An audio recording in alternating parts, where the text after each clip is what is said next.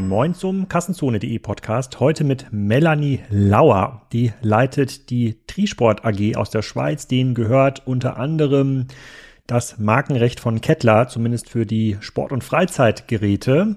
Warum das so ist, wie es dazu gekommen ist und ob sich das gelohnt hat, Kettler als Marke zu kaufen, das bespreche ich alles mit Melanie im Podcast. Und ihr sitzt wahrscheinlich irgendwo am Strand oder seid auf der Reise in den Urlaub oder kommt gerade zurück. Also viel Spaß dabei. Und ähm, wenn ihr die ein oder andere extra Pommes abtrainieren wollt, dann könnt ihr euch jeden von diesem Podcast gut informieren, mit was für Geräten man das idealerweise macht. Melanie, willkommen zum Kassenzone.de Podcast. Heute wird sportlich. Es geht um Kettler, um Heu bei Kettler, habe ich gelernt. Das ist noch eine weitere Marke und um Trisport. Ähm, du bist da seit zwei Jahren CEO, aber bevor ich hier deine äh, Karriere nochmal nacherzähle, stell dich nochmal selber kurz vor den Hörern und ähm, was Trisport slash Kettler genau macht. Sehr gerne. Also ich selbst habe einen Magister in Philosophie, Komparatistik und NDL mein beruflicher Schwerpunkt, der liegt definitiv in den Bereichen Vertrieb, Marketing und Produktmanagement. Und das sind auch die Bereiche, um die ich mich schwerpunktmäßig bei der Triesport AG kümmere. Meine Wurzeln sind eigentlich in der Elektronikbranche. Also ich komme aus dem Handel und aus Entwicklungsunternehmen, war zuletzt auch bei Konrad Elektronik als Vice President zuständig für das europäische B2B-Geschäft und bin seit ähm, Mai 2000 20 bei der Triesport AG. Und für mich ist es großartig, weil ich da meine Liebe zum Sport mit meiner Freude an der Technik verbinden kann und ähm, das Unternehmen transformieren kann.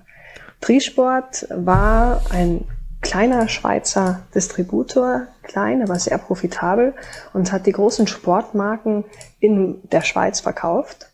Und dann am 24. Dezember 2019 haben wir einen Vertrag unterschrieben, der uns die Lizenzrechte gegeben hat und ein Long-Term Purchasing Agreement für die IP-Rechte an der Marke Kettler. Und ab diesem Moment wurde der kleine Schweizer Distributor tatsächlich zu einem international agierenden Unternehmen, das nicht nur Produkte importiert und dann verkauft, sondern auch Produkte herstellt.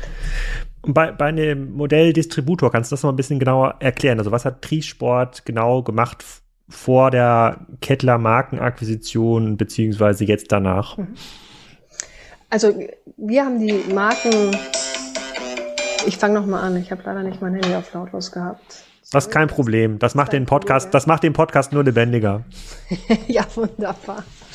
Ähm, äh, Distributor bedeutet, wir kaufen von den Herstellern direkt die Produkte und sind dann dafür zuständig, dass die Produkte an den Endkunden kommen. Und das läuft entweder über ein Direktgeschäft oder dann in dem Fall, so haben wir es gemacht, dass wir an die großen Kunden verkauft haben, wie zum Beispiel eine Mikro, wie ein Coop, wie ein ähm, äh, Powershop in der Schweiz und so weiter. Aber es war fokussiert auf die Schweiz. Ihr habt jetzt nicht aus nicht irgendwelche Marken importiert und dann in Deutschland äh, an Karstadt Sport. Ich weiß gar nicht, gibt es wahrscheinlich gar nicht mehr.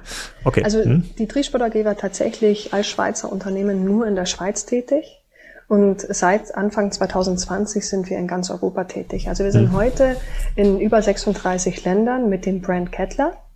Mhm. Mit den anderen Brands immer noch in der Schweiz. Also wir verkaufen zum Beispiel Bowflex, Nautilus, Schwinn und so weiter auch noch, aber wirklich nur in der Schweiz. Wir haben für Kettler auch einen eigenen äh, B2C-Shop eröffnet. Das heißt, wir sind da jetzt in acht Ländern tätig wir haben auch eigene Key Account Manager, die dann in Europa die Key Accounts ähm, bearbeiten und gleichzeitig aber auch ähm, die Händler in Deutschland, Österreich und der Schweiz äh, versorgen. Also in dem Sinn sind wir heute noch ein, eine, äh, oder agieren wir heute noch als eine Firma, die zum einen ein Distributor, Distributorengeschäfte abgibt, nämlich in alle anderen Länder außerhalb der Dachregion, aber auch selbst ein eigenes Vertriebsteam hat und da ein aktiv die Geschäfte betreibt und gleichzeitig auch B2C-Business macht. Hm. Hast du mal ein paar Eckdaten rund um Trisport? Das ist jetzt ja kein börsennotiertes Unternehmen und ist, glaube ich, schwer vorstellbar für die Hörer, welche Größenordnung wir hier, über welche ja. Größenordnung wir hier reden. Es gibt ja Distributoren, die machen Milliarden Umsätze, haben aber irgendwie nur 30 Leute, weil sie ganz viel outgesourced ähm, haben. Jetzt habt ihr mhm. einen Schweizer Distributionsmarkt plus jetzt noch eine Eigenmarke, stellt vielleicht auch Sachen ähm, selber her. Wie viele Leute arbeiten denn bei euch und wie viel Umsatz macht ihr denn? Also wir sind heute ähm, knapp 45 Leute. Man muss aber auch dazu sagen, wir haben einen Großteil outgesourced, beispielsweise den ganzen Bereich Produktentwicklung für die Marke Kettler. Da sitzt ein Teil der Produktentwicklung in den USA, in Kalifornien, weil die einfach eine super hohe Expertise im Bereich der technologischen Entwicklung haben. Und der andere Teil sitzt outgesourced in London, in England. Und dann haben wir gleichzeitig noch ähm, einen Berater, den Julian Hönig, einen Ex-Apple-Mitarbeiter, der im Design-Team die ganzen Apple-Geräte, die du so kennst, mitentwickelt hat, mitdesignt hat. Der sitzt für uns in Portugal.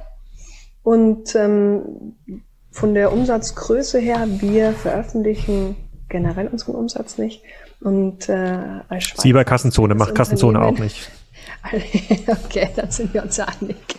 Als Schweizer diskretes Unternehmen reden wir auch nicht über unseren Umsatz. Man kann aber sagen, die Marke Kettler ist ja sehr bekannt. Das ist natürlich das Gros unserer geschäftlichen Aktivitäten, weil wir da in 36 Ländern sind, mit den anderen Marken nur in einem Land, in der Schweiz.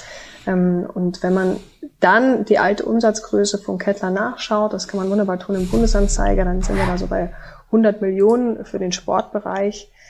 Wir sind heute noch nicht bei den 100 Millionen. Es ist aber unser Ziel, ähm, die Größe anzusteuern. Dann äh, nennst du schon einen wichtigen Punkt. Kettler hat ja nicht nur Sportgeräte und Fitnessgeräte gebaut. Das ist quasi das Lizenzrecht, was ihr euch erworben habt ähm, aus der Insolvenzmasse von Kettler, sondern es gab auch ähm, Gartenmöbel. Kettler war ganz bekannt für dieses Alu-Fahrrad, glaube ich. Das erste Fahrrad, was irgendwie so einen verschweißten Alurahmen hatte. Oder das Cat-Car natürlich. Das könnte auch ein Sportgerät sein, aber ich weiß gar nicht, wo das jetzt lizenzrechtlich ähm, hinfällt. Das kennen, glaube ich, noch ganz, ganz viele. Aber euer Fokus ist diese Fitnesssparte, ne? Absolut. Also Kettler hat ja eigentlich äh, auch eine tragische Familiengeschichte hinter sich. Es gab diesen großartigen ähm, Firmengründer äh, Kettler, der ein absoluter Tüftler und Erfinder war und der der Marke auch absolute Innovation gegeben hat und die Qualität, für die es heute bekannt ist und immer noch steht. Dieser äh, Vater hatte seinen Sohn vorbereitet, das Unternehmen zu übernehmen. Leider ist der Sohn dann tragischerweise tödlich verunglückt in jungen Jahren. Ähm, nach dem Tod des Vaters hat dann die Tochter Karen Kettler die Firma übernommen, die eigentlich promovierte Biologin war und hat das Unternehmen weitergeführt, aber auch sie ist leider bei einem tragischen Verkehrsunfall ums Leben gekommen, auch in sehr jungen Jahren. Diese Firma wurde ähm, mehrfach äh, in die Insolvenz getrieben, also insgesamt waren es drei Insolvenzen, die die Firma dann tatsächlich erleiden musste. 2015 kam dann die ZEG, die die Markenrechte für die Sparte Alurad rausgekauft hat. Die sind immer noch extrem erfolgreich mit dem Brand. Wir stehen auch im Kontakt zu CTG, wir stehen im Kontakt auch zu Home Garden, die gemeinsam gleichzeitig mit uns die Rechte rausgekauft haben für Heim- und Gartenmöbel. Und dann gab es eben noch den Bereich im Kettler Fitnessgeräte und da haben wir für Europa die Rechte erworben. Es gibt noch einen Lizenznehmer in Russland, es gibt auch noch einen in Indonesien und einen in den Emiraten. Ähm, tatsächlich ist aber der europäische Bereich der Marke Kettler der wichtigste, weil hier der Kernumsatz gelaufen ist und hier natürlich auch die stärkste Markenbildung ist. Ich meine, wenn du heute eine erste Umfrage gemacht, ähm, die Zahlen anschaust, wir sind heute bei einer gestützten Markenbekanntheit von 92 Prozent. Also das ist extrem groß für, für einen deutschen Brand. Mhm. Gestützte Markenbekanntheit im deutschsprachigen Raum oder wo wurde das getestet? Das ist im, die wurde im deutschsprachigen Raum abgefragt, genau. Hm. Aber auch außerhalb ähm, dem deutschsprachigen Raum, also sprich Italien, Frankreich und so weiter, haben wir immer noch eine Markenbekanntheit, die über 70 Prozent liegt. Und es liegt natürlich zum einen daran, dass es die Marke schon sehr lange gibt und zum anderen auch daran, dass die Marke auch immer Vorreiter war in den Dingen. Wenn du dich erinnerst zu den 80er Jahren, ähm, jeder hatte ein Kettlergerät auf dem Dachboden stehen oder im Hobbyraum oder sonst irgendwo und das tatsächlich nicht nur in Deutschland. Und durch die permanente Präsenz, das hat auch was mit der Langlebigkeit der Produkte zu tun, ähm, hat sich das einfach in die Köpfe eingezimmert. Hm. Ja, das verstehe ich. Wir haben auch ein Kettlergerät im Keller. Das wird auch häufig genutzt von, äh, von meiner Frau. So ein, so ein Cross-Trainer, erworben bei, erworben bei, ähm, bei Amazon. Ähm, wenn ich jetzt vor fünf Jahren einen Workshop gemacht hätte bei einem Distributor, ähm, dann hätte ich dem auch gesagt, hey, euer Geschäft wird irgendwann sterben. Ähm, entweder gehen die Marken direkt auf Amazon, dafür brauchen sie euch nicht. Dann werdet ihr nur noch einen Logistikpartner, die dann vor Ort das äh, verschicken müssen, äh, die, diese Ware die Händler, denen ihr die Ware verkauft, müssen stärker in Eigenmarken ähm, entwickeln, weil wir in so eine Margenspirale ähm, kommen. Das heißt, die Händler werden alle anfangen, irgendwas selber äh, zu entwickeln, nur noch die Signature-Produkte führen, wie im Bereich Rudergeräte den Water Rower, um den kommt man, glaube ich, nicht rum. Ähm, äh, deswegen ist so ein Kauf von so einer Marke und so eine Vertikalisierung, so aus einer rein, aus, der, aus dem Kassenzone-Paradigma, äh, total total nachvollziehbar. Nun habt ihr ja aber vorher gar keine Kompetenz gehabt, äh, äh, ohne das als Vorwurf zu, äh, zu meinen, sondern das Unternehmen war ja nicht dafür ausgebaut, eine Marke zu führen und, äh, ähm, und, und eine Marke weiterzuentwickeln. Ihr könntet natürlich über eure Distributionskanäle ähm, weiter vertreiben, aber die waren ja vorher Schweiz. Jetzt musstet ihr ja dann mit der mit dem Erwerb der Kettler-Marke dann anfangen in Deutschland, also in der EU habe ich jetzt glaube ich gelernt und in ein paar anderen Ländern äh, müsstet ihr ja dann diese ganzen Vertriebskanäle ähm, aufbauen. Haben jetzt diese Läden, die dort vorher Kettler-Geräte verkauft gekauft haben, waren die denn froh, dass es jemanden gab, der jetzt dann wieder den Crosstrainer und das Laufband und, äh, ähm, und, ähm, und die, die Fahrradtrainingseinheiten äh, geliefert hat? Oder war das schon vorher ein starker Verdrängungswettbewerb, wo schon andere, in Anführungsstrichen, junge Marke rein, reingedrängt sind? Also natürlich, gerade in den letzten zwei Pandemienjahren sind natürlich stark die Eigenmarken auch bei unseren Kunden, bei unseren Händlern draußen gewachsen das definitiv. Was man aber schon sagen kann, dass Kettler immer noch die stärkste Marke im Fitnessbereich ist. Hm. Jeder vierte Deutsche, wenn er sich ein Fitnessgerät kauft, plant erstmal ein Kettler-Gerät zu kaufen. Und ähm, heute für einen Händler die Marke Kettler zu haben, ist definitiv äh, das Ticket, äh, Kunden zu gewinnen. Das heißt nicht, dass der Kunde damit Kettler mhm. rausgeht. Ja. Wir haben natürlich auch Kunden, die dann auch stark auf den Verkauf ihrer Eigenmarke setzen. Aber äh, prinzipiell ist das die Marke, die zuerst in den Kopf, in die Köpfe kommt bei den Leuten, die dann einen gewissen Bedarf haben. Wir selbst haben natürlich auch ein Online-Business aufgebaut. Zum einen, damit wir die Kunden besser verstehen können. Also wir machen irrsinnig viele Marktforschung mit den Kunden. Auch das neue Bike, das wir entwickelt haben, da haben wir nicht das finale Design bestimmt, sondern wir haben unsere Kunden gehen lassen, was es denn wird im Rahmen einer Marktforschungsaktion. Ähm, die Flächen sind heute noch immer extrem wichtig für uns. Wir haben den Großteil unseres Geschäftes heute immer noch draußen im Handel. Also ich würde sagen, was 70 bis 80 Prozent definitiv noch. Und es ist auch gerade bei Fitnessprodukten wichtig, weil Fitnessprodukte nur begrenzt digital erlebbar sind. Und die Preise gerade bei den Premium-Produkten, die irgendwo zwischen 2.000 und 3.000 Euro liegen, ähm, dann vor allen Dingen von den älteren Zielgruppen doch lieber erstmal Probe gesessen und ausprobiert werden, als dass man dann gleich diese Summe Geld äh, für ein Produkt ausgibt, das man selber noch nie getestet hat. Also von daher, hm, ja. Und die digitale, digitale Kanäle, ähm, also nicht auf der Handelsfläche äh, verkaufte Ware, ähm, die verbleibenden 20, 30 Prozent, das ist dann Umsatz, der über kettlersport.com läuft. Das ist, glaube ich, eure, eure Landingpage äh, oder eure, euer Webshop oder über E-Retailer oder Amazon Direkthandel, da seid ihr wahrscheinlich auch im, im, im Vendor-Programm irgendwie drin. Oder wie ist das, wie ist genau das definiert? mit äh, kettlersport.com in, in acht Ländern. Und gleichzeitig sind wir natürlich auf Marktplätzen unterwegs, da gehört äh, ein Amazon dazu, genauso wie zum Beispiel in Frankreich ein C-Discount, also wir arbeiten mit der Strategie mit immer Amazon in den Ländern. Und dann suchen wir uns noch so ein, zwei lokale Top-Player aus pro Land. Und da haben wir unser offenes Sortiment drin, mhm. unterscheiden heute in selektiv und offen. Das heißt, das selektive Sortiment ist nicht für die Volumenkanäle vorbehalten, sondern tatsächlich nur für den Händler und für uns als kettlersport.com. Wir sehen aber heute eine starke, ja. Da hätte ich jetzt ja, hm, da hätte ich jetzt ja gesagt, ähm, also zurückgedacht auf den Workshop vor, vor fünf Jahren, ja, man muss irgendwie vertikalisieren, Kundenzugang, ähm, da darf man sich eigentlich nicht verwässern auf den Marktplätzen. Da muss man die Kunden dazu erziehen, direkt zu kaufen. So wie Peloton das ja auch geschafft hat, äh, zu einem großen Teil die Kunden zu einem, ja, zu Direktkäufern zu machen und damit auch die Kundenbindung zu ownen. Wenn man dann wieder anfängt, sein Sortiment auf Amazon äh, ähm, zu listen, dann geht es ja auch wieder eine Preisspirale, weil irgendwann können Händler dann sich andocken an die einzelnen Listings, können dann in den Preiswettbewerb gehen und das ist ja eigentlich genau das, was man verhindern will, wenn man genau, eine Marke besitzt, oder? Ein offenes und ein selektives Sortiment. Also du wirst bei uns nicht die hochpreisigen Produkte auf dem Amazon finden, sondern es sind eher die Einstiegspreislagen, die wir dort haben. Und die hochpreisigen, die okay. dann natürlich auch äh, äh, aufwendiger sind von der Displaybedienung, die mehrere Features haben, die dann auch einen deutlich höheren Preispunkt haben, die findest du wirklich nur beim Händler im Store oder auf seiner Website und bei uns auf der mhm. Website. Und um diese Beratungskompetenz dann auch nochmal, mhm. die auf der Fläche geschieht, ein Stück weit auf unserer eigenen Website abzuholen. Wir haben selbst keine Stores.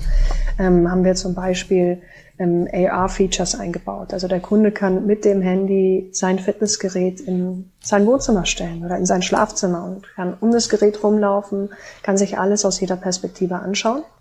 Und zum anderen haben wir auch Beratungsseiten aufgebaut, wie äh, wir nennen das Produktquiz, ein Kunde gibt seine Bedürfnisse ein und ähm, am Ende der Eingabe bekommt er dann eine konkrete Produktempfehlung. Was wir auch machen äh, in, als Pilot in Deutschland äh, bis zum Herbst, ist mit einem Kunden gemeinsam das Thema Mieten zu verwirklichen, weil wir gesehen haben, dass durchaus auch Bedarf bei unseren Kunden ist, zu mieten und nicht direkt das Geld auszukaufen. Interessant ist aber auch, dass gerade bei diesen Mietgeschichten ähm, meistens über ein Jahr gemietet wird und in 80 Prozent der Fällen, so haben wir es von unseren Kunden berichtet bekommen, und das sagen die Statistiken, die wir uns eingelesen haben, das Produkt dann auch gekauft wird, also quasi ein verlängerter Testrahmen. Mieten bedeutet, ähm, mein Händler vor Ort, der kauft die Geräte quasi auf sein eigenes Risiko ähm, und dann gibt es noch eine dritte Partei, die sagt, ähm, du kannst das Gerät jetzt an den Kunden geben für eine Leasinggebühr kostet dann, keine Ahnung, 20. des Kaufpreises pro Monat als Leasingsgebühr und dann kann man das nach einem Jahr, gibt es eine Art Kaufoption. Ne? Wenn man das so kauft, so ein Produkt, dann ist es in der Regel ein bisschen teurer, reduziert aber natürlich das Risiko äh, ähm, für den Kunden, wenn man es vielleicht gar nicht nutzt oder zurückgeben möchte. Ist das Ganz das genau. Modell, was du beschreibst? kann auf unsere Website gehen im Herbst. Ähm, er sieht dann, welche Produkte man nur kaufen kann, welche man finanzieren kann. Das kannst du übrigens bei allen. Wir machen das äh, über Klarna und über HeidiPay. Und die andere Option ist, welche man mieten kann. Es werden nicht alle Produkte für die Vermietung bereitgestellt, weil manche auch nicht geeignet sind. Mhm. Bestes Beispiel, wenn du ein Rudergerät hast mit einem Wassertank, äh, wenn das Gerät falsch gepflegt wird, du musst da regelmäßig eine Chlortablette und so weiter reinmachen, dann ist dieser Maintenance, der Wartungsaufwand sehr hoch. Aus diesem Grund haben wir erstmal uns für ein Produktsortiment entschieden, bei dem auch unser Mietpartner, unser Kunde ähm, gute Erfahrungen gesammelt hat und dann kannst du dieses Produkt drei Monate mieten, vier Monate mieten, fünf Monate und du rufst an und es wird wieder abgeholt. Und du kannst dich aber genauso auch entscheiden, dass du es dann nach der Mietzeit ähm, haben willst und dann äh, kannst du das ähm, zum Restwert kaufen. Wie funktioniert denn so eine Produktentwicklung bei euch? Ich habe ja hier im Hintergrundbild für diejenigen, die hier YouTube gucken, eines dieser neuen Frame-Bikes. Heu bei Kettler heißt die Marke.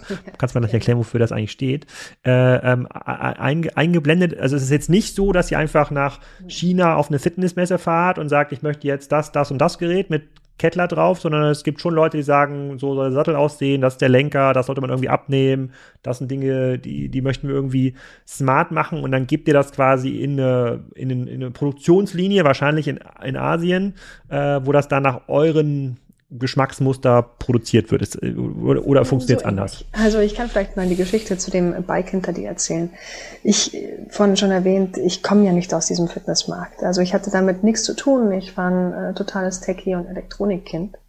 Und äh, als dann der Anruf war, oder der Anruf kam des Verwaltungsrates der Triesport AG, bin ich natürlich als erstes mal in so ein Ladengeschäft gegangen. Und ich war ziemlich erstaunt darüber, dass alles schwarz war, es extrem viel Plastik gab und dieser Home-Aspekt, der ja in dem Wort Heimfitness enthalten ist, eigentlich überhaupt nicht gegeben war. Also es wenn man sich heute in der Welt umschaut, sind es super gute technische Geräte, aber nichts, was du dir wahnsinnig gerne ins Wohnzimmer stellst und äh, stolz darauf bist. Also du hast auch gesagt, du hast es, glaube ich, im Keller stehen.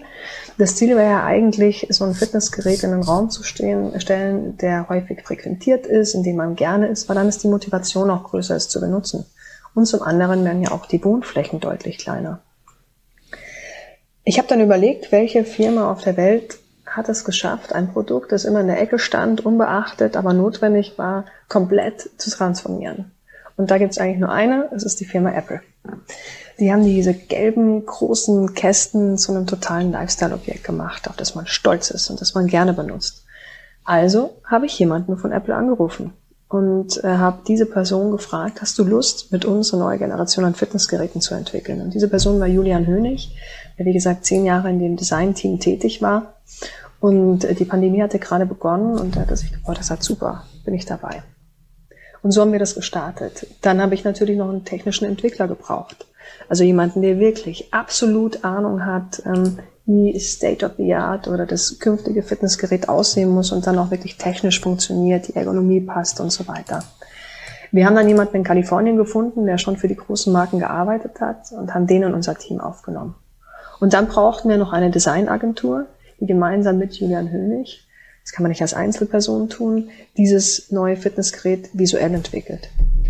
Und diese drei Parteien haben dann quasi in Ping-Pong gearbeitet. Es gab ein visuelles Design, über das Julian drüber geschaut hat, über das wir drüber geschaut haben.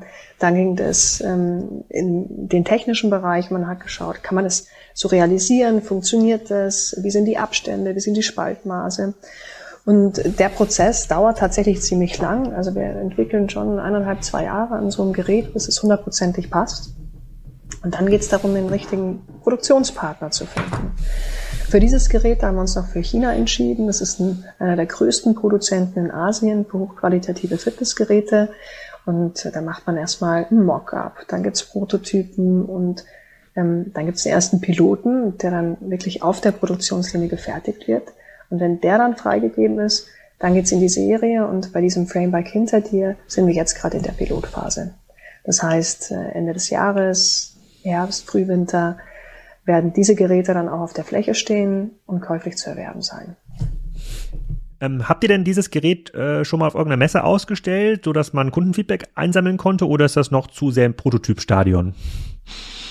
Also wir haben Kundenfeedback in zwei Phasen eingesammelt. Einmal während der Entwicklung, da haben wir unsere Kunden befragt, ähm, für welches wir hatten verschiedene, wir hatten zehn verschiedene Designstudien gemacht, welches Produkt es denn werden soll. Und dann natürlich, als es als Prototyp dastand, hatten wir einmal unsere Kunden in Deutschland eingeladen, unsere großen Händler, aber auch unsere Distributoren bei unserem Partner Borussia Dortmund ähm, in der Signal Iduna Arena und hatten das Produkt vorgestellt und erklärt und hatten extrem gutes Feedback. Und das gleiche war auch auf der Ursa in Miami, jetzt kürzlich vor drei Wochen war das, sind wir rübergeflogen, ähm, unser Vertriebsdirektor und ich haben das dort präsentiert auf der, einer der größten Fitnessmessen der USA und das Feedback war auch da extrem gut. Und es kommt an, weil das Gerät nicht nur technisch die anderen abhängt, sondern auch ähm, visuell. Es ist wirklich ein Gerät, das du dir gerne ins Wohnzimmer stellst, das du gerne anschaust und das zum tatsächlichen Gefühl Leben auch passt. Hm. Also sieht ja auch schon extrem cool aus. Äh, äh, ich bin ja ein großer Fan vom Water Raw, der steht auch im Wohnzimmer. Ich finde das auch ein Design, mhm. äh, Designobjekt. Aber das stimmt, die meisten Geräte stellt man sich ungern ins Wohnzimmer. Noch nicht mal die Peloton-Bikes haben es ins Wohnzimmer geschafft. Die stehen immer noch auf dem Dachboden oder im Keller oder im Schlafzimmer, äh, weil sie natürlich sehr stark auf diesen Screen ausgerichtet sind. Das ist ja auch nicht schön. Ähm, ich glaube, der ein oder andere Fitnessspiegel, das war ja so ein Trend im letzten Jahr, der ja. hat es vielleicht irgendwo in, in eine Lebensumgebung ähm, geschafft. Das jetzt ja, wenn ich mal auf eurer Webseite da so ein bisschen rumklicke, ähm, ich hab, äh, sind das ja schon Preise im Bereich zwei bis äh, fast 3000 Euro. Das sind ja die Endkundenpreise, das ist inklusive, mhm. ähm, inklusive Mehrwertsteuer. Ähm, so ein Peloton-Dings hat ja auch schon in dieser Größenordnung ähm, gekostet. Das wäre jetzt etwas, was ihr jetzt nicht über den Amazon Store oder C-Discount vertreibt, sondern exklusiv äh, über eure Webseite oder würdet ihr das auch Händlern geben, damit sie es auf die Fläche stellen? Ja, also wir machen die Bikes nicht exklusiv. Wir machen nur, es gibt vier verschiedene Bikes. Es gibt einmal ein Speed, Einmal gibt's ein Racer Bike und Racer Plus. Die bedienen sowohl drei unterschiedliche Preiskategorien, aber auch ähm, drei unterschiedliche Kundengruppen. Oder zwei, kann man mhm. sagen. Mhm. Und dann haben wir noch als exklusives Ding das BVB-Bike. Das BVB-Bike, das wir gemeinsam mit Borussia Dortmund gemacht haben, gibt's tatsächlich nur auf unserer Website. Mhm. Die anderen Bikes sind die zwei höherpreisigen, also Racer und Racer Plus, dem Handel und unsere Website vorbehalten. Und Speed, unser Einsteigergerät, äh, das ähm, kann man dann auch auf Volumenkanäle schieben. Und ist, ist, ist es in irgendeiner Form smart gemacht, dass man die Kettler-App braucht oder eine, die Kettler Training-Community dort Videos einstellen kann, weil das ist ja irgendwie so der Supertrend gewesen in den letzten zwei, zwei Jahren, getrieben durch Peloton, den es jetzt gerade nicht mehr so gut gibt, aber das ist, glaube ich, ein ganz eigenes Podcast-Thema. Trotzdem haben die ja gezeigt, dass man Geräte verkaufen kann, plus ein Abo oben ähm, drauf und das eine relativ hohe Akzeptanz bekommt in einer bestimmten Bevölkerungsschicht. Ist das auch ein Thema, mit dem ihr euch da beschäftigt habt? Also nochmal zu Peloton, die haben einen wahnsinnig tollen Job gemacht. Das kann man nicht anders sagen. Das ist ein extrem tolles Unternehmen, die ein, ein super Softwareangebot äh, dem Kunden zur Verfügung gestellt haben und natürlich in der Pandemie extrem profitiert haben. In der Zeit gab es aber auch viele andere Unternehmen, die sich mit dem Thema App stark gemacht haben. Wir haben tatsächlich auch eine App auf den Markt gebracht. Wir hatten am Anfang auch überlegt, ähm, um da so ein Recurring Business auch anzustreben, sollen wir was dafür, zu, dafür verlangen, sind aber ganz schnell zu dem Schluss gekommen, nein, nein, das ist für uns eher das Serviceversprechen an Kunden. Unsere Philosophie ist es nicht, dem Kunden zu sagen, du brauchst hier deine, deine Kettler-App und äh, dein Kettler-Ökosystem, um irgendetwas nutzen zu können. Und du brauchst einen großen Bildschirm oder was auch immer, sondern unsere Philosophie ist es zu sagen, nutze das, was du hast und verbinde es mit deinem Kettler-Bike oder deinem Kettler-Gerät. Das heißt, unsere Geräte sind voll konnektiv. Du kannst mit dem neuen Frame-Bike kannst du die Strava-App benutzen, genauso wie Kino Maps äh, oder andere. Du kannst deine Wearables damit verbinden.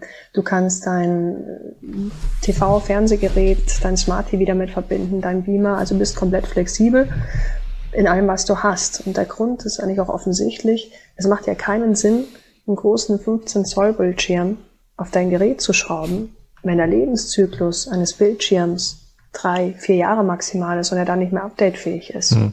Unsere Geräte sollen aber länger halten als drei, vier Jahre. Im besten Fall stehen die zehn Jahre in deinem Wohnzimmer und machen dir Freude. Und dann würde sich das widersprechen. Aber, also, aber das ist ja schon ein Bildschirm, das ist ja schon ein Bildschirm drauf. Das, das ist ein Bildschirm drin. Also es ist einmal ein kleiner LCD-Bildschirm und auf dem Racer und Racer Plus ist ein Touchscreen und da hast du dann auch deine Apps drauf, kannst damit spielen. Oder wie gesagt, den, Spiel, äh, den Bildschirm dann mirrorn auf dein Tablet, das du oben drauf stellst. Und das habt ihr gebaut aufgrund einer Marktforschung? Also Kunden haben sich gefragt, ich möchte irgendwas, was cool aussieht. War das der Anlass? Der Anlass war tatsächlich, dass ähm, wir gesagt haben, Kettler hatte mal einen total innovativen Kern. Also das erste Alurad, das es weltweit gab, war ein Kettler Alurad. Und wir wollten wieder zu diesem Kern zurückfinden, weil der durch die vielen Schwierigkeiten, durch die vielen Bewegungen, die einfach in den letzten Jahren bei Kettler stattgefunden haben, so ein bisschen verloren gegangen sind. Mhm. Und uns war es wichtig, ein Fitnessgerät zu bauen, das technisch und visuell innovativ ist und den ganzen Markt abhängt. Und das haben wir damit geschafft. Wir haben dann natürlich erstmal so eine Grobkonzeptionierung gemacht äh, mit unseren drei Partnern, also mit der Firma Energy Fit, mit Julian, aber auch mit Four People in London und haben dann aber regelmäßig Kundenstudien durchgeführt. Also wir haben sie gefragt, hey, wie seht ihr das? Ist es euch lieber, einen eigenen Bildschirm zu haben? Wollt ihr, welche Apps verwendet ihr? Ähm, welche sollten wir vorsehen? Macht es für euch Sinn, eine Kettler-App zu haben, die dann fest drauf ist? Ähm, inwiefern wollt ihr konnektiv sein? Welches Design gefällt euch? Das haben wir, haben wir stark nachgefragt. Wir haben dazu mit einer Marktforschungsagentur ähm, gearbeitet. Wir haben tatsächlich auch nicht nur in Deutschland diese Fragen gestellt, sondern in ganz Europa und stellenweise auch ähm, weltweit hatten da äh, großgestreute Gruppen, aber auch kleine, kleine Gruppen von vier bis fünf, acht Leuten, die sich dann mit dem Moderator ausgetauscht haben und wir dann im Hintergrund waren und die Ergebnisse natürlich nicht beeinflusst haben, sondern zugehört haben. Und das hat uns total geholfen, weil ich weiß gar nicht, ob wir heute bei diesem Design gelandet wären, hätte es diese Kundenfokusgruppen nicht gegeben. Weil wir hatten noch viele andere großartige Designs in der Schublade. Ähm, die bleiben auch erstmal. Vielleicht holen wir die auch ein anderes Mal wieder raus. Aber das ist tatsächlich das Ergebnis unserer Kundenmeinung. Und, und ähm, jetzt hat ja die Sportartikelbranche, also auch die Händler, hat ja einen massiven Boom erfahren während Corona. Da wurde ja alles mhm. abverkauft. Ja. Der, der Christian Grau hatte im letzten Podcast erklärt, da war noch nicht mehr mehr Handeln äh, lieferbar. Ähm, jetzt dürfte es da ja ähnlich wie der Peloton Börsenkurs äh, ja auch einen gewissen Einbruch gegeben haben. Jetzt sind die Wohnung ausgestattet, jetzt können sie wieder rausgehen, laufen, ins Fitnessstudio äh, äh, gehen. Jetzt seid ihr natürlich nicht ihr seid schon direkt betroffen, aber ihr, ihr betreibt jetzt keine eigenen Läden. Ähm, aber wie ist denn da so die Stimmung in der Handel, bei euren Handelspartnern? Also wir haben uns diese Frage auch gestellt zu Anfang des Jahres und haben gemeinsam mit dem DIFG, das ist der Deutsche Fitnessverband, eine Umfrage gestartet. Und bei der Umfrage kam tatsächlich raus, dass 12 Millionen Haushalte auch nach der Pandemie Anschaffungen neuer Fitnessgeräte planen dass Gesundheit und Fitness die wichtigsten Trainingsmotive sind, also wirklich die Trigger der Deutschen. Es kam auch raus, dass hybrides Training weiter im Trend ist, also anytime, anywhere. Und dass ähm, 71 Prozent der Befragten auch nach der Pandemie weiterhin Heimfitness betreiben wollen. Und äh, das ist natürlich schon noch dann eine irrsinnige Chance, da, da in diesen Markt reinzuwachsen. Und es gibt auch dem, dem Markt eine, eine Konstanz und, und eine, eine Zukunft. Aber ganz richtig, wir haben jetzt eine wirtschaftliche Situation, die sich komplett geändert hat. Also wir hatten im ersten Halbjahr diesen Jahres kompletten Gegenwind für die globale Konjunktur. Wir hatten den Ausbruch des Krieges in der Ukraine, der den Inflationsdruck auf globaler Ebene verstärkt hat. Jetzt kommt die Energiekrise, die dann auch wieder Abwärtsrisiken für die Konjunktur in der Eurozone erhöht und so weiter. Wenn man sich dann die Inflationsraten noch anschaut, ähm, die Preisexplosionen auf dem Markt, dann ist das schon erschreckend. Und tatsächlich ist es so, dass ähm, die gesamte Wirtschaft die Auswirkungen dieser Effekte spürt. Wir beschäftigen uns natürlich auch damit, was ist 2023. Und wenn man dann die Vorhersagen anschaut, dann schwanken die zwar für das Jahr 2023, aber wir gehen auch davon aus, dass es gesichert gilt, dass 2023 mit großen Herausforderungen auf uns warten wird, weil die Wirtschaft aktuell stagniert und weil sie sich auch so schnell nicht mehr erholen wird. Zu diesem Zweck monitoren wir natürlich ähm, auch immer die Entwicklung der Rohstoffpreisentwicklung. Ganz interessant, letzte Woche ist äh, der Kupferpreis um 10% gefallen. Der Kupferpreis ist eigentlich immer ein Indikator dafür, wächst eine Wirtschaft oder wächst sie nicht. Wenn der Kupferpreis steigt, dann heißt es, ein höherer Bedarf ist da, die Wirtschaft wächst. Wenn es fällt, dann ja, sinkt die Wirtschaftskraft. Und ähm, als ich das gelesen habe, bin ich ziemlich erschrocken, ehrlich gesagt, weil minus zehn Prozent ist, ist ein heftiger Preisabsturz. Deswegen 2023 müssen sich sicherlich noch alle warm anziehen. Nichtsdestotrotz hat Heimfitness eine enorme Zukunft. Und die liegt auch auf der Hand, wenn du dir dann nochmal die äh, gesundheitlichen Aspekte reinschaust. Wir wissen, Gesundheit ist der Treiber, Sport zu treiben, nicht die Größe 34. Wir haben heute 45 Prozent der Todesfälle, die laut WHO in Europa einen direkten Bezug zu Herzerkrankungen haben. Das ist massiv. Und gleichzeitig werden die Europäer immer adipöser. 30 Prozent sind heute schon übergewichtig. Und wenn man dann so rausgeht, ich wohne zum Beispiel im Vorort, ich wohne am Wald und man denkt ja immer, alles gesund in Europa, die Luft ist herrlich. Tatsächlich sterben heute noch über 60.000 Leute pro Jahr an der Luftverschmutzung. Also unabhängig davon, Sport ist tatsächlich eine Kompensationsmöglichkeit. Je kranker unsere Welt da draußen wird, umso mehr müssen wir für unsere Gesundheit tun. Und deswegen ist Heimfitness kein Symptom einer Pandemie, das zwei Jahre gedauert hat, sondern es ist tatsächlich eine Sache, die uns auch langfristig in der Zukunft die nächsten Jahre eng begleiten wird. Okay, also die Makrotrends sprechen für euch. So, die nächsten Absolut. zwei Jahre können aber auch natürlich kompliziert werden, wie sie für alle wahrscheinlich kompliziert werden ähm, können. Richtig, was, was natürlich zu der Frage führt, ähm, angenommen, das Frameback ist dann auch kommerziell ein totaler Erfolg und die Leute mhm. sind auch zufrieden. Das muss sich erstmal beweisen. Also sieht cool aus. Mhm. Ob es dann auch wirklich cool ist, ist ja nochmal eine ganz andere, eine ganz andere Frage, ob die Leute dann sich damit wohlfühlen. Ich gehe aber davon aus, dass es auch ein bisschen getestet wurde in der Produktentwicklung. Wenn ich jetzt aber auch auf eure Webseite ähm, gehe und mir diese Kategorien anschaue, da gibt es ja noch viel mehr Kategorien, wo man etwas Ähnliches bauen könnte. Mhm. So, es gibt jetzt hier mhm. den Heimtrainer, äh, das ist, dann gibt es so den, den Liegeergometer, Crosstrainer, mhm. Laufbänder, die ja alle noch so, ja, in Anführungsstrichen normal ähm, aussehen. Alle diese Kategorien eignen sich ja, um dann auch so was deutlich Schickeres zu bauen. Seid ihr da dran? Da sind wir dabei. Also wir haben ja, wie gesagt, 2020 gestartet und hätten wir erst Produkte entwickelt, dann wären wir erst Ende diesen Jahres auf dem Markt. Und wir mussten aber Produkte reinfüttern, um auf der Fläche zu bleiben, um in den Köpfen zu bleiben, ähm, die sich auf dem Markt etabliert hatten, die High Runner waren. Also wir haben aus diesem riesengroßen Produktsortiment von Kettler 45 Produkte circa ausgewählt, haben die dann äh, teilweise, die waren auch die Produktion in Deutschland, die Produktionsorte verlegt. Es gab ja diese Fabrik nicht mehr in Ense. Mhm. haben dann acht Tonnen Werkzeug nach Asien geschifft, haben das eingebaut, alles über WeChat und äh, die Produktion gestartet im Juni 2020, also wirklich sechs Monate nach der Übernahme dieser Lizenzrechte, was irrsinnig schnell ist. Unser Ziel ist es aber, dass diese Produktlinien, die du heute auf unserer Website siehst, wir 80 Prozent bis 2023, 2024 ausgetauscht haben. Sodass dann alles Heu bei Kettler ist, ähm, die dann auch der Designsprache und auch der technologischen Sprache dieses Bikes, das hinter dir steht, entspricht. Warum heißt es Heu? Also meine, meine Schweizer Verwandten begrüßen mich manchmal so, äh, sagen als Ersatzwort für Hallo. Äh, warum heißt es Heu bei Kettler und nicht also, weiterhin einfach Kettler? Mit der Begrüßung hast du recht. Es, es hat was mit einer Namensfindung zu tun. Wir haben gesagt, wir wollen eine Zäsur schaffen und äh, sozusagen ein Kettler 2.0. Und dieses Kettler 2.0 soll nicht nur ähm, einfach so dastehen, sondern soll unsere neue Produktwelt repräsentieren. Und zum anderen, wir haben die Markenrechte für Kettler in Europa. Wir könnten also nicht mit dem Brand Kettler in die USA gehen oder nach Asien oder sonst wohin gehen. Wir brauchen ein Bindeglied. Und einen neuen Brandnamen. Mhm. Das heißt nicht, dass Kettler irgendwann mal sterben wird in Europa. Das kann man heute so noch nicht beantworten. Ähm, das heißt aber schon, dass wir einen Zweitnamen gebraucht haben.